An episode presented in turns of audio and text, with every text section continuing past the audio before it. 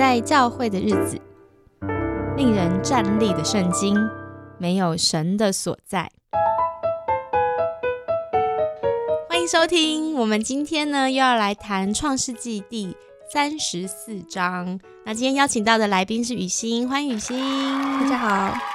好，那我们就话不多说，直接先来给大家一段精彩的经文哈。上一集的最后，我们聊到就是雅各呢搬到世界城。然后他的女儿呢，进到事件城去找他的朋友的时候呢，被这个当地酋长的，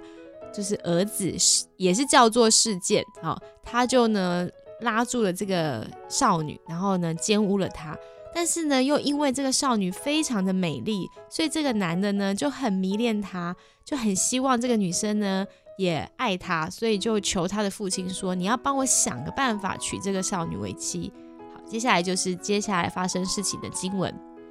雅各知道女儿被奸污的事，那时候他的儿子们在野外看守牲畜，所以呢，他不做声，只等他们回来。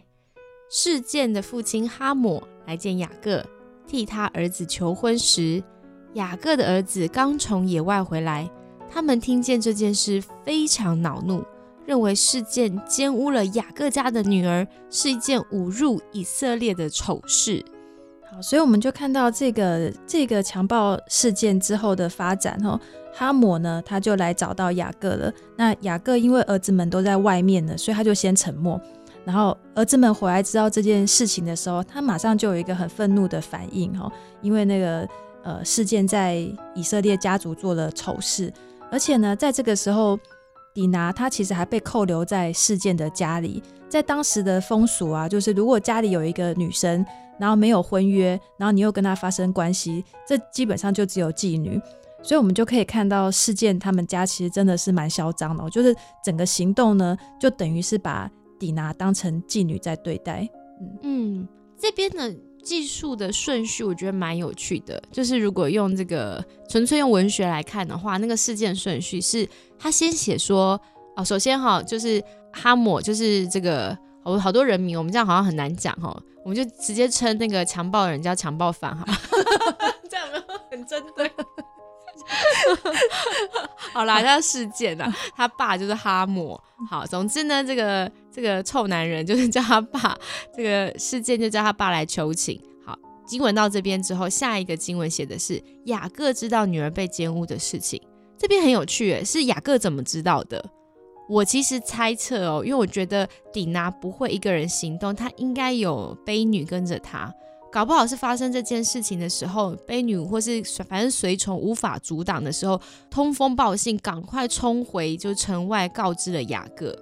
但是雅各此时不能行动，因为他们家的这个战力都在外面看守牲畜，所以他只能不做声。然后呢，等这些儿子们回来，搞不好他还是立刻派人去把这些孩子一起叫回来。所以到了第六节，这时候孩子还没回来，可是那个酋长哈姆来了。雅各当然知道哈姆来要干嘛，所以就是，呃，好，雅各就是不动声色听他求婚。然后第七节，这时候儿子们回来了，所以这每一节其实可能那个时间性是都有一段时间的。好，所以也也许雅各就先安抚哈姆，就总之就让他。就是等单演一下或等一下，然后这时候儿子们陆续回来了，然后每一个人当然就群情激愤。你可以想象，就是这你看十几个兄弟嘛，那个一起愤怒的青少年，他有可能不是青少年，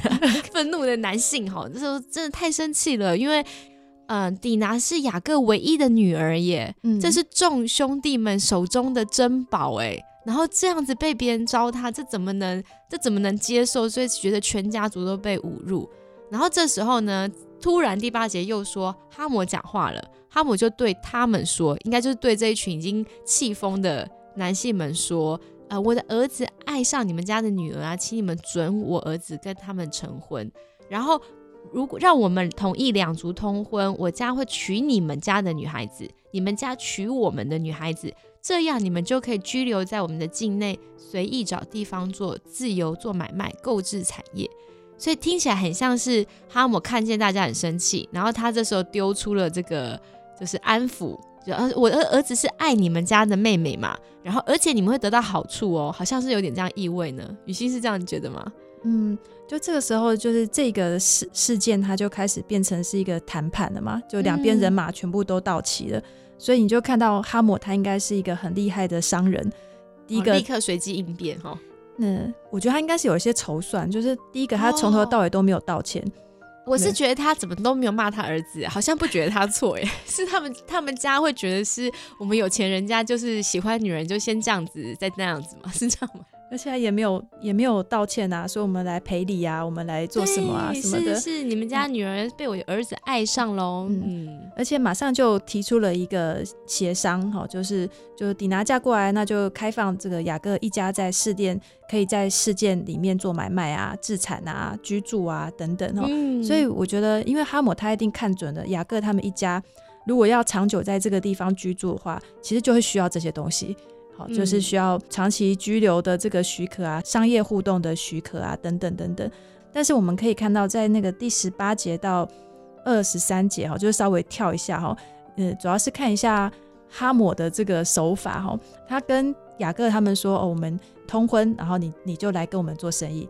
然后结果呢，在第十八节到二十三节的时候呢，哈姆他又要说服这个自己本城的人，他就说另外一套哈，因为呢。他要说服那个事件城的男丁都要受割礼，这样子呢，事件就可以得到雅各他们家带来的这个经济利益，又可以通婚，好什么的，就可以得到他们的牛羊啊那个财产。所以我就可以看到哈姆他其实就是一个商人，他两边都讲不一样的话，两边都要说服对方，然后希望呢就可以在这件事情上面就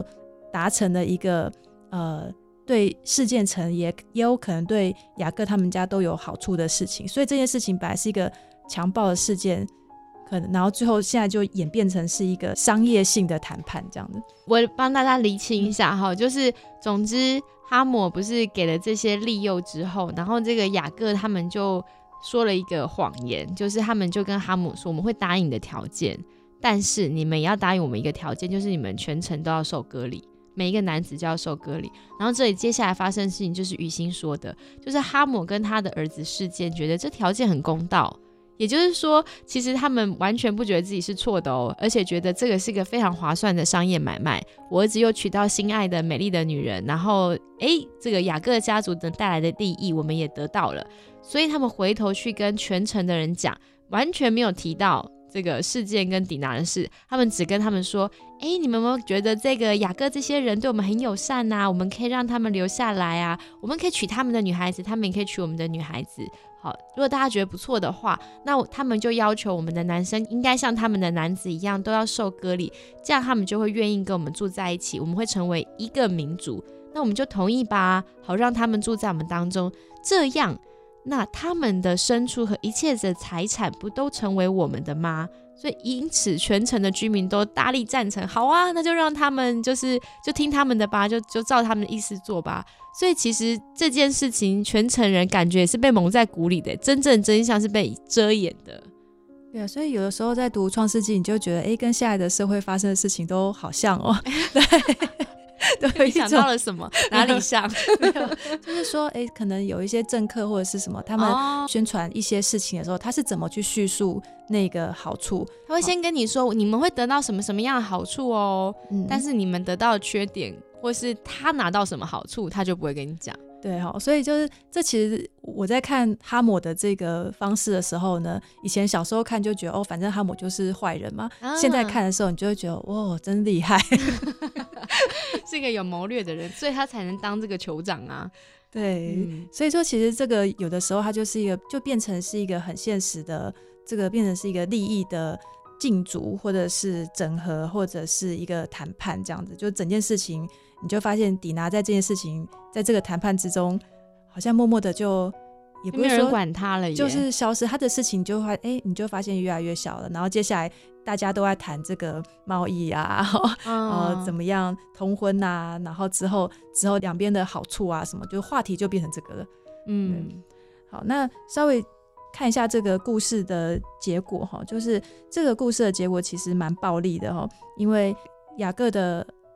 儿子们，他们就马上提出了一个，也是一个诈骗的一个方式嘛，就骗哈姆说：“哎，那你们要把你们要让事件城所有的男生都要行割礼，那这样子我们就我们就可以跟你们通婚，这样子就等于做了这件事情。然后，但是呢，呃，最后雅各的儿子们就趁着事件的男丁全部都受割礼，然后非常痛的那几天，然后他们就冲到城里面，就杀光了全城的男生，好，然后夺走了整个城的财产。所以不知道那天晚上其实死了多少人，或者是呃，就是我很我很难想象那一个晚上或是那一天的那个画面。只是读到这边的时候，我就会觉得啊，怎么整件事情它的画面已经变成是大屠杀了？嗯，哦，所以所以这个结局是非常非常的暴力，非常非常的残忍的。一开始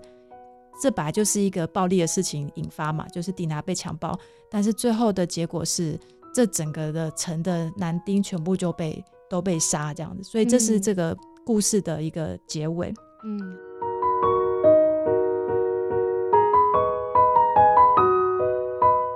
那读到这章的时候呢，我就一直在想，甚至是我自己其实非常有情绪的，其实是那个雅各，他不知道在第几节的时候突然又消失了。雅各他在他的儿子们提出了那个诈骗计划的时候，嗯。他好像又消失在经文里面了。然后呢，因为一开始他先沉默嘛，等待儿子回来，然后最后等于是儿子在跟哈姆在那边谈判对话，对对。然后哎，你就发现雅各雅各呢？这时候我就在想，雅各呢？好，他那他为什么会沉默？那第一次的沉默，因为圣经有说嘛，是儿子不在身边嘛，所以他先按兵不动这样子。嗯。但是当他的儿子们在骗对方的时候。虽然不知道雅各他知不知道这个其实是在骗对方，但我觉得以雅各对他儿子们的了解的程度，应该是知道了吧哈。但是雅各他还是选择了沉默哈。那这个沉默是是默许吗？还是他其实也那个时候也拿不定主意？然后一直到这件事情就刚才讲那个大屠杀结束之后，到了第三十节，嗯，然后雅各的儿子们进到事件进行了这个屠杀之后，他才首度打破沉默。好，然后我们才知道。他真正的想法哈，我来帮忙念一下经文。好好，雅各对西缅和利位说：“你们把我害惨了。从今以后，迦南人、比列喜人和这地方其他的民族都要恨我。我们人数不多，如果他们联合起来攻击我们，我们全家都要灭亡。”于是他们回答，就这些儿子们回答：“我们不能让人家把妹妹当做娼妓呀。”好，所以。我们就一直看到雅各在第三十节他真正的想法哈。那当他首度打破沉默的时候呢，他并没有说你们怎么这么残忍，嗯，好，你们这样会不会太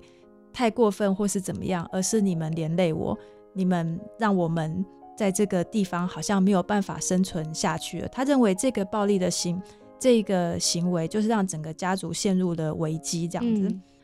而且呃，雅各的儿子们冲进去的时候，特别是那个西缅跟利位嘛，嗯，然后我就去看了一下，哎，这还是有道理的，因为雅各这么多儿子，为什么只写这两个？因为这两个是利亚生的，所以他们是亲妹妹，对对，是亲妹妹，嗯，对，亲妹妹，所以是亲哥哥又是更生气。对，可能是这个原因，所以就是这两个儿子特别就是被写出来。嗯嗯，好。而且他们儿子回答话非常简单，就是把雅各完全没说的话，你怎么提都没有提到我们妹妹。对，奇怪，你是怎么看妹妹？看你女儿的，能把它点出来。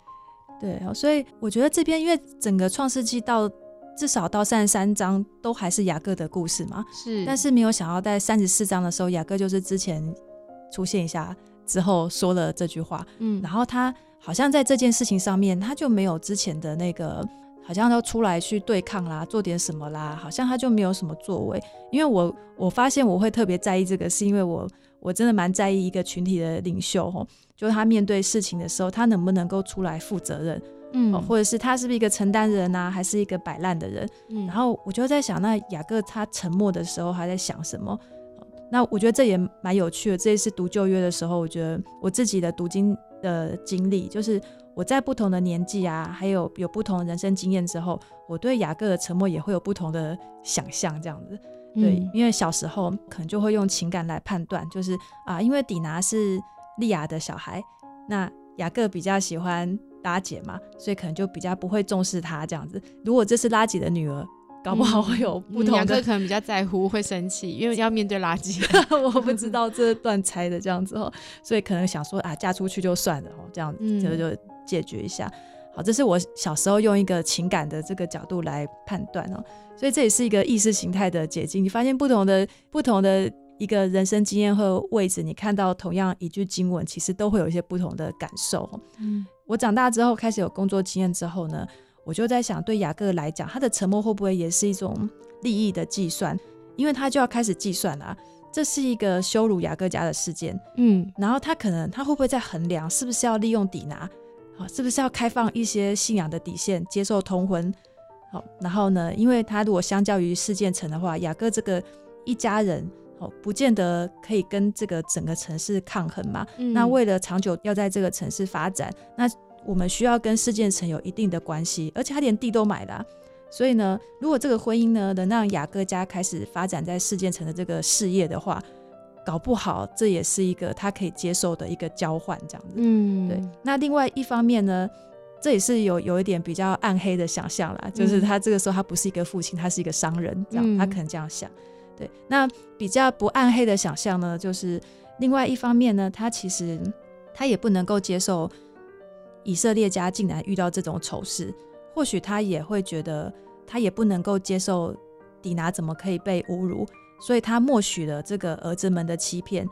他就去默许，然后就间接的导致这个暴力的屠城。嗯，所以这也有可能是他的这沉默，也有可能就是他默许。他明明知道会这样，但是他也就不阻止，因为反正你们该死这样子。嗯，搞不好这也是他的心。对，所以我觉得雅各的沉默，他能够很能够展现一种人性的这个复杂度。哈，那。我到中年之后，因为我是就是现在这个时期哈，我再读一次的时候，我赫然感觉到雅各的沉默，就搞不好也是一个很很高明的政治手法哦。因为这整件事情，它对外关系到这个家族的生存，对内也关系到这个内部的治理嘛。因为十二个儿子基本上有点像终极主管的这个概念嘛，对对，就是就是你也要摆平内部的意见呐。所以雅各他即使有一些自己的想法，他其实也要考虑儿子们的愤怒。还有整个家族对这件事情的观感，所以无论如何呢，在这些考量之下，他就身为家庭的领袖，他其实就没有站出来说话，或是他没有拍板决定任何事情。然后他的沉默看起来像是默许了儿子们的这个欺骗跟报复，但是事后他再出来责备他们，这样某方面他就可以去撇清，好像这不是他的决定一样。对他还是保有自己一个美好的名声，这样。这是我现在到现在的人生阶段。我的头暗黑吗？我在想说，他会不会这其实，因为我前面的想象都还是一种他可能不是故意的，或者是他怎么样。但是我现在就会觉得这个沉默其实很高明哎，他可能也达到了整个事情他要走的方向。但是呢，他最后还可以出来骂小孩说：“你们怎么可以这样？”嗯，好像这个错就不在他的身上这样。我其实。在想哦，会不会雅各没有哦？我比较不暗黑的想象哈，我先讲，我这是推理。会不会雅各其实知道他的儿子欺骗哈姆，会让这些人受割礼，所以没有战斗能力？但是这不等于他知道儿子们要屠城。因为从后面他好像对这他儿子们的祝福有讲到说，有些孩子实在太暴力了，所以可能或许因为当时顶男还被压在这个事件城嘛，所以可能雅各搞不好猜是他们应该就是趁他们没有战斗力进去把妹妹救回来。也许他想的只是这样子，当发现就是然后原来我的儿子这么冲动，死了这么多人，他可能也是一个大受打击，然后觉得完蛋了，我们家族。就是因为我大受打击，我们家族有生存危机了，有可能其他的民族就会来消灭我们。我们人数又那么少，其他都是一个城庄一个城庄的，我们是游牧的，我们根本没有办法防备外在的攻击，所以他立刻焦虑这件事情。然后，呃，他的儿子也问他说：“你焦虑这个，可是我们的妹妹难道就被？”就是你把妹妹留在那边，然后你又不让他们结婚，然后又不把妹妹救回来，那他不就像一个娼妓一样？就是别人想怎么享用就怎么享用，当然不可以允许这件事情发生。对，所以我觉得很像是雅各也不是不在乎顶啊啊！我现在都很正面哦，就是他，但是他站在他的位置，他先想到的是他要保护的是全部的人的生存，所以他可能是在权衡下牺牲了顶啊。他先想说我怎么顾全全部的人。对，然后发现屠城之后震惊之后，他直问他的孩子。但是当这个过程就是，我同意你讲的，会让你觉得很难接受。就是你是一个领导人，好，你一切都在你心中，你不说话，我们就不知道你在想什么。你自己思量决定讲话不讲话，或是你后来出来骂人，那我们感觉很像是你手上的棋子，诶，你为什么不跟我们，就让我们知道你怎么想的，或我们该怎么做？就你好像没有承担起你的责任的感觉。虽然就雅各他可能会觉得我是在承担我的责任，我在为大局着想。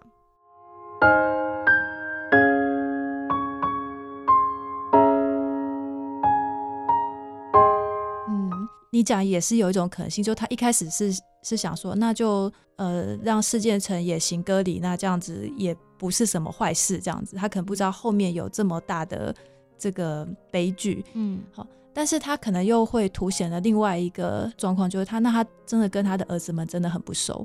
嗯，呃，就我们我们讲公司好或者讲家庭好，你跟一群人其实一起共事一起啊，我觉得当时的家族比较像公司啊，当时的家族就有点。是要一起求生存嘛，哈，然后，然后，所以是要一起合作的，所以他其实可能跟儿子们也真的是不太熟，他们他没有去，就比如说，当我们认识一个人跟一个人同工很久了，嗯，其实你多少都会知道他个性嘛，大概会怎么样哈，他的能耐到怎么样哈，他可能会做的一个状况是什么，所以他，所以呢，有的时候认识久了之后呢。呃，你就当他说出说哦，我我要我要这样这样，你大概就会知道这个人达不达得到这样子，然后有可能可以有这样的一个推断，因为他们并不是刚认识嘛。好，但是当那个雅各的儿子们说出这些的时候，那呃，雅各他其实也都没有，也都没有任何的那下一步呢，下一步的想象呢，好，那他也没有去做相关的防范，所以他代表他们其实他其实并不了解他的儿子们。心中有可能会采取什么样的行动？对对，最坏的状况，他其实并没有去想象。其实我读雅各的故事，我有超多疑问的，就是比方说，你到底是怎么可能跟一个老婆行房，然后隔天起来发现 长得不一样？就是我这个我就无法理解，你们俩不聊天不讲话的吗？还是他们古代就是不喜欢讲话，可能第一天太紧张了？就是光这个我就觉得我不太懂哎。然后再来就是，嗯，他宠爱那个约瑟，导致约瑟被兄弟们记恨，这绝对不可能，就是你毫无所觉的。应该是你明明知道我这么宠爱约瑟，然后其他孩子愤愤不平，但是 who cares？我不 care 你们不开心。好，我在想会不会是因为雅各自己的成长背景，他妈就是宠爱他，然后他就知道他爸就是宠爱他哥，所以或许对他来说也没有什么，也不像我们现代人会知道哦偏心这个很可怕，会有家庭悲剧。他不见有这些概念，他可能觉得哎这就是父母对子女的方式啊，我们本来就可以选择我比较喜欢哪一个孩子。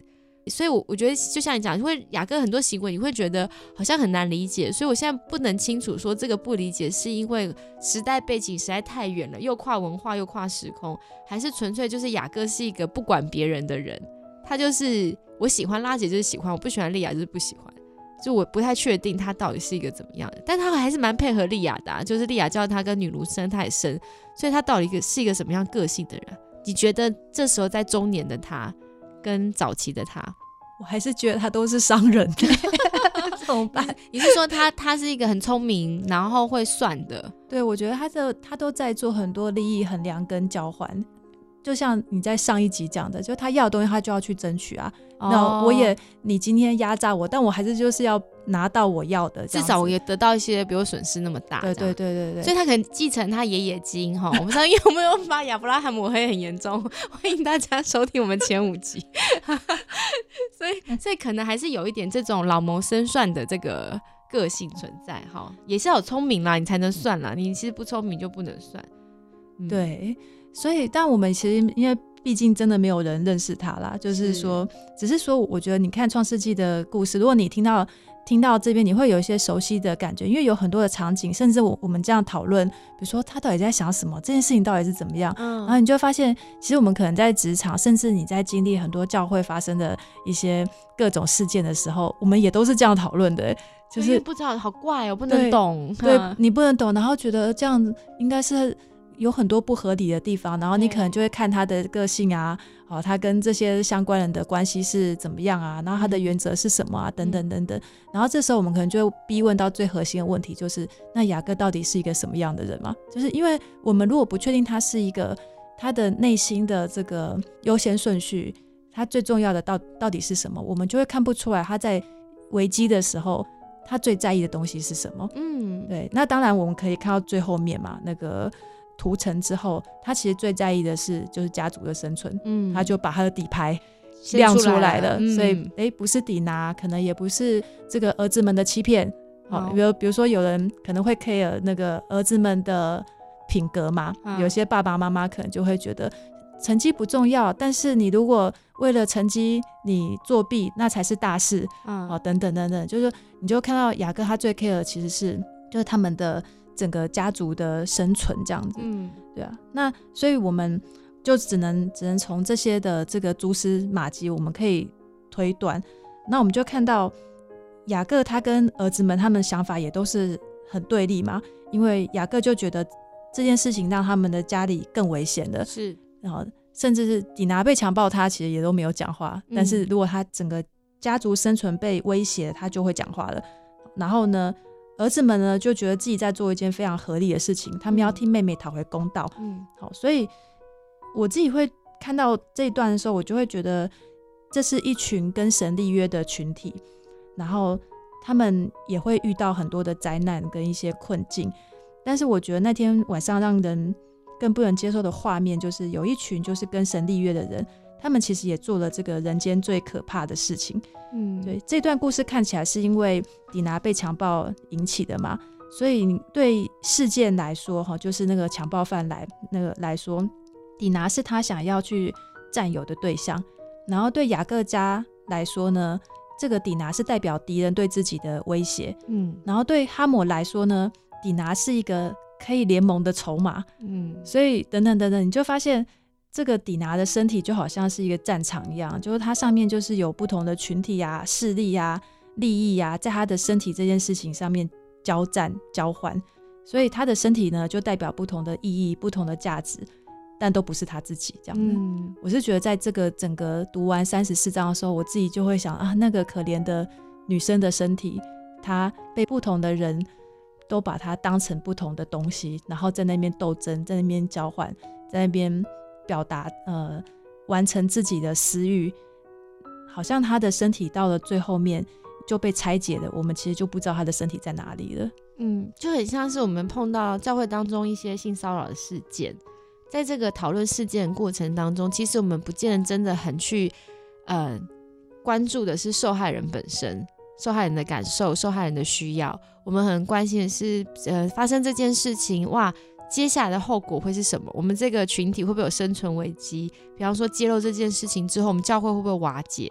对，还是说，呃，其实可能这个男性啊，就像你刚刚讲，然、后男性可能是被引诱的，他是不得已的，所以其实那个姐妹不应该做什么什么事情。好我觉得这些反应都都显示出，我们好像有一个受苦的人明明在我们眼前，但是因为我们太震惊了，我们选择不看那个受苦的，我们先处理旁边的事情，有点这种感觉。嗯，对啊，所以呃，在创世纪的三十三章的最后，还有三十五章的一开始，他都是写以色列家族要向神足坛嘛。嗯但是非常有趣的是，三十三章最后三三十五章一开始都有写，但是中间的那个三十四章，就神的名就完全没有出现过了。耶和华没有讲话，对，而且也没有被提到。嗯 然后呢，但是透过这些画面，就是我觉得他读的时候，他这一章让我会想到报道者。哦，就我觉得圣经的作者好像就是一个报道者，他其实没有什么评价，或他就是非常写实的说了这些事情，然后把嗯很多冲突的东西都放在一起。诶你们不是要向神足坛吗？嗯然后但是中间就发生了这个事情，就是圣经的作者就好像透过这些画面在跟我们说，如果有一群人对外说这是一个有神在的地方哈，他们是一群有神的群体，但是他们其实里面的所作所为其实是完全都不像。好，那这其实是一个更可怕的事情哦，对啊，所以我会觉得好像就成为基督徒之后，就是就是你总是会有那么一天，你就避无可避的，你就看到信仰群体的这个黑暗面，好甚至如果你的教会非常幸运的没有这方面的事情，你也会从媒体看到别的教会有相关的事情，嗯甚至现在什么天主教啊什么的，就是各种媒体都会不断的揭露很多的黑暗面。但如果你越投入某个教会或是某个信仰群体，你就会知道一件事情不是只有对跟错这么简单，它其实包括以前发生的故事，它包括不同的立场、不同的角色，还有各种的人性这样子。对，所以信仰群体它有黑暗面，它已经是一件很可怕的事情了。但我觉得更可怕的是，当这些基督徒在处理纷争的时候，其实还是没有人站在信仰的角度。就像在这件事情上面，你就你不知道雅各跟他的儿子们，没有人站在信仰的角度，哎，嗯，然后呢，所以而是站在一个很世俗化或者自我中心啊，或是利益那种利益保护的这个角度在面对问题。所以我就觉得，当圣经报道了这一页非常血腥的历史，可能也是要打破我们以前那种过分简化的想法，好像基督徒会比较好啊，好，然后非基督徒有可能是坏人啊，对，所以我觉得信主之后，也许我们这个可能就是我们更更应该要去认真去看待跟面对的现实，因为我觉得只有面对更血淋淋的这个人性面貌，我们才能够更体会到底什么是救恩，嗯。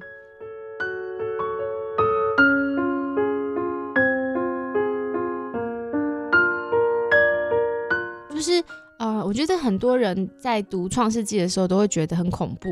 因为《创世纪》有很多很恐怖的故事，跟性有关、跟暴力有关、跟死亡有关。然后我我其实蛮喜欢一个老师的解释，就是他说，其实你看《创世纪》，不是要你学习，比方说亚伯拉罕的为人，好雅各的为人，这些家族的故事，这些兄弟相处的故事，其实我们看到很多都是悲剧，所以我们不是要从他们学他们为人处事的榜样。但是我们可以学的是他们信心的榜样，就是我们看到亚伯拉罕跟神的关系，那个信心是从可能从没有到一点一滴一次的经历，或者甚至他自己的人性的黑暗当中，然后上帝还是不离不弃。所以可信的是这个可信靠的对象是上帝本身，而不是信靠他的人。对，但是我们可以看到人跟神的关系，在这些角力或者像雅各的摔跤当中，我们看见人好像也有一些些变化。有变好的，有变差的，然后有各种的人性在当中上演。对我其实蛮蛮喜欢雅各的故事，尤其是它太长了，所以里面有超级超级多的细节。我们今天只能截取一段，然后我觉得可能每个人读雅各的故事都有不同体会。我觉得雨欣你选这段超好的，因为很少有人那么细的去谈，可能大家根本不知道雅各这个以色列的十二个支派，他的儿子们应该算第一次比较明显在圣经现身，是以屠城开始的。就其实是蛮暴力、蛮恐怖的十二个男性，对，所以以色列这个民族的开始有他们的故事，但他们跟上帝之间的关系，我们读圣经就算不熟悉旧约，也会知道哦，他们跟上帝的关系也是忽远忽近，然后拉扯，也被上帝骂了很多次，然后上帝也救了他们很多次，所以我觉得整个创世纪其实看见只是那位上帝，就是他应许了。就是跟亚伯拉罕做了这个约定，这个盟约，然后就一直坚持下去。不论这个家庭里面有多么糟糕的事情，多么多狗屁倒灶的事情，上帝没有放弃。而且超级讽刺的就是，这个迪拿的事情，强暴事件就在两次足坛之间，所以就很像你取的这个名字，诶，没有神的所在，就是你足了坛就代表上帝与你同行吗？上帝确实不变，但是你可能你的心跟你的行为都已经没有跟上帝同行了。超真实的故事，我们没有答案，我们没有答案，想要谈一谈这故事，让你看到里面真实的情感。最后，雨欣有没有什么想说的呢？我只是觉得，就是在一开始讲的不在教会的日子，有接到很多的投稿，嗯，但我觉得创世纪三十四章就会是其中一个，我觉得是一个来自创世纪的投稿，这样子，对，就是这些不在教会的日子，这些黑暗面都存在。而且圣经都把它记下来了，嗯，那这些就是我觉得是圣经要我们看到的，因为圣经里面写的就不只是他们发生的事情，那也是我们自己，也是我们身边会发生的事情。嗯，对，就算我们嘴巴说我们在教会也好，就是就像我们筑了一座坛，但是重点不是那个坛或者那个教会，是我们自己的跟上帝的为人，就我最真实的生命现况是什么。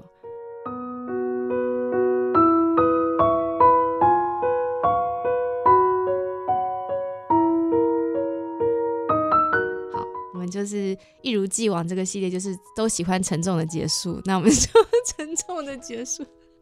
这样这样子可以跟你这样聊天，真的太开心了。那我们也提醒一下听众朋友，就是我们这个系列没有神的所在，我们讨论的圣经范围是在创世纪三十三章十八节到三十五章第五节。所以，雨欣，接下来我们故事还没有结束，我们后面在做的节目的话，我们会谈什么呢？